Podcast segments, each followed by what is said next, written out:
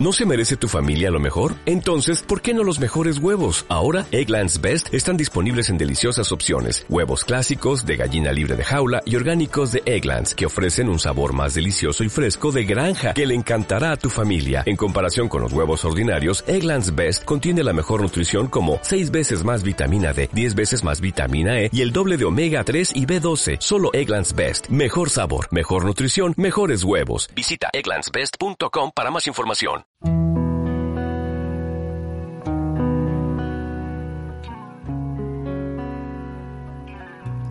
Y bienvenidos a un nuevo podcast de Desván Desastre. Como sabéis, aquí hablamos de libros, hablamos de series o de cualquier otra cosa que se nos pase por la cabeza que en ocasiones es un poquito desastre. Así que, si me dais la mano, procederemos a entrar juntos en ese desván.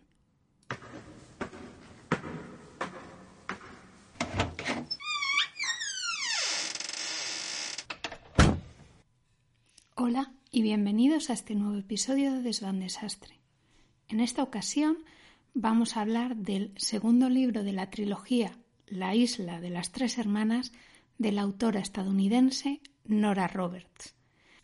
Cuando yo me leí el segundo libro de esta trilogía, yo recuerdo que me compré los tres libros de golpe, de forma que entre uno y otro no tuviera que esperar. Es una cosa que me pone bastante nerviosa leer un libro que sabes que corresponde a una serie, que el libro te guste y que encima tengas que esperar meses y en algunos casos años para poder leer la siguiente parte. Entonces, en esta ocasión recuerdo que me los compré los tres juntos, hice el esfuerzo de no leerme el primero hasta que estuvieran publicados los tres y cuando me leí el segundo libro no pasa como la trilogía anterior irlandesa, que me gustó más el segundo que los otros dos libros, sino que en este caso la autora ha conseguido un equilibrio bastante decente entre los tres libros. Es decir, a mí me gustaron los tres, podría decir que casi por igual. Quizás el que menos me gustó fue el tercero, pero de eso hablaremos en el próximo episodio. Lo leí en formato papel, en un formato de bolsillo y he tenido que recurrir a Google para que me diga que el libro tenía 480 páginas. 480 páginas que realmente no te enteras de que son tantas. ¿Vale? No estamos hablando de que tenga una letra muy grande ni nada por el estilo, sino que el libro es realmente ameno. Entonces, para no perder la costumbre, vamos a leer la sinopsis del libro. Ripley Todd aspira a llevar una vida apacible en su isla natal de tres hermanas, pero hay algo que le inquieta, los poderes especiales que posee y que, aunque lo intente, no es capaz de controlar. Cuando el carismático Macalister Book llega a la isla para hacer una investigación sobre brujería, queda inmediatamente impactado no solo por los centelleantes ojos verdes de Ripley, sino también por la lucha interior que ésta mantiene con sus extraordinarias habilidades. En este caso voy a hacer una pequeña crítica respecto a la sinopsis y es que creo que la persona, equipo de personas que hayan redactado dicha sinopsis se han quedado un pelín cortos. Es decir, es muy corta y realmente a lo único a lo que hace referencia es a la posible relación entre Ripley y McAllister Book. Pero lo dejan ahí, no hay un más allá que diga tengo que leer este libro. Evidentemente, si has leído el primer libro, no vas a necesitar una sinopsis estupenda, bien redactada, y que te origine una intriga que haga que quieras leer el libro.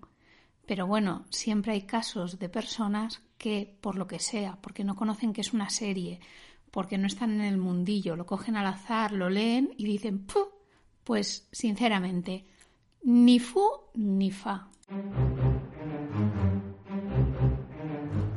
Más allá de lo que me pueda parecer o no la sinopsis, he de decir que es un libro muy entretenido en el que se narra no solo la historia entre Ripley y Macalister Book, sino que es una continuación en toda regla de la historia del primer libro en donde Nell, Todd y el, podríamos decir, malo de la película, en este caso malo de los libros, tienen una continuación muy relevante.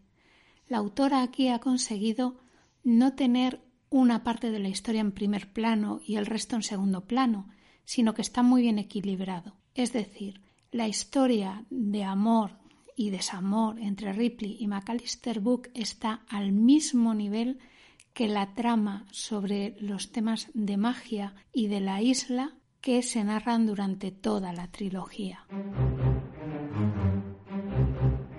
¿Qué decir en este caso de nuestra pareja protagonista?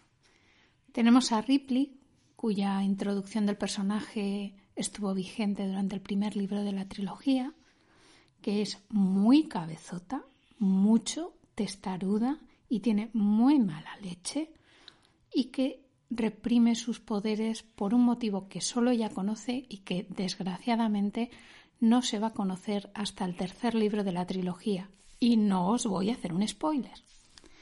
Luego tenemos a McAllister Book, que al principio cuando lo introducen en el libro tú dices, este tío es el doctor chiflado, ¿no? Tiene mucho dinero, resulta que proviene de una familia de rango abolengo, es muy, muy inteligente, pero para aquellos que estéis oyendo este podcast, si os acordáis de hace unos años los cómics de rompetechos que no veía y que era muy despistado, pues es igual. Lo pierde todo, no sabe dónde deja las cosas, es muy despistado, pero también es muy cabezota.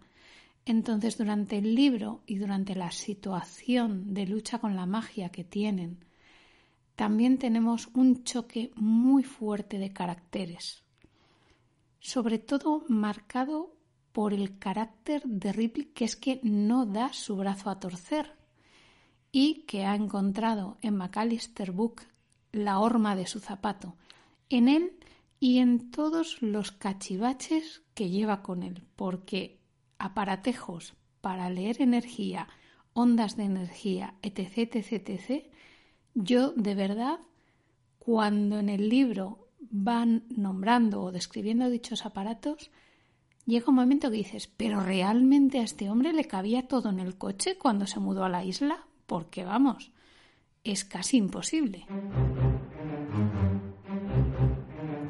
¿Qué podemos decir entonces del libro?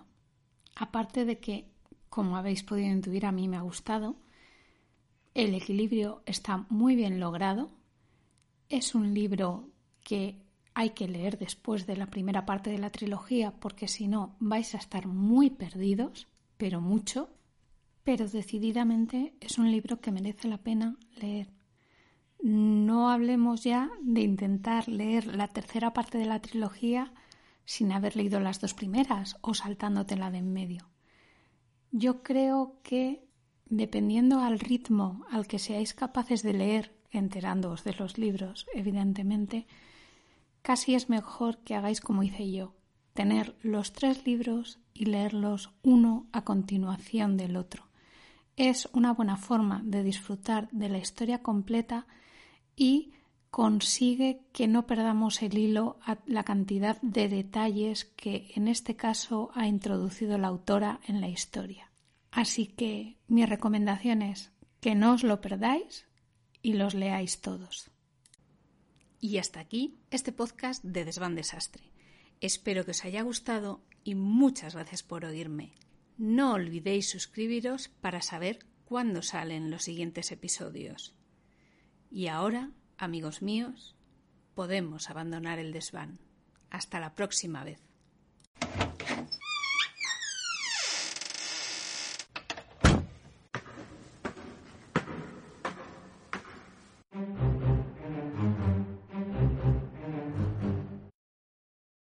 Como nuevo cliente de Western Union, puedes disfrutar de una tarifa de envío de 0 dólares en tu primera transferencia internacional de dinero en línea. Envía dinero a los tuyos en casa de manera rápida, fácil y conveniente. Visita westernunion.com o descarga nuestra app hoy mismo y tu primera tarifa de envío corre por nuestra cuenta. Aplican ganancias por cambio de moneda. No disponible para tarjetas de crédito y envíos a Cuba. Servicios proporcionados por Western Union Financial Services Inc. NMLS 906983 o Western Union International Services LLS NMLS 906985.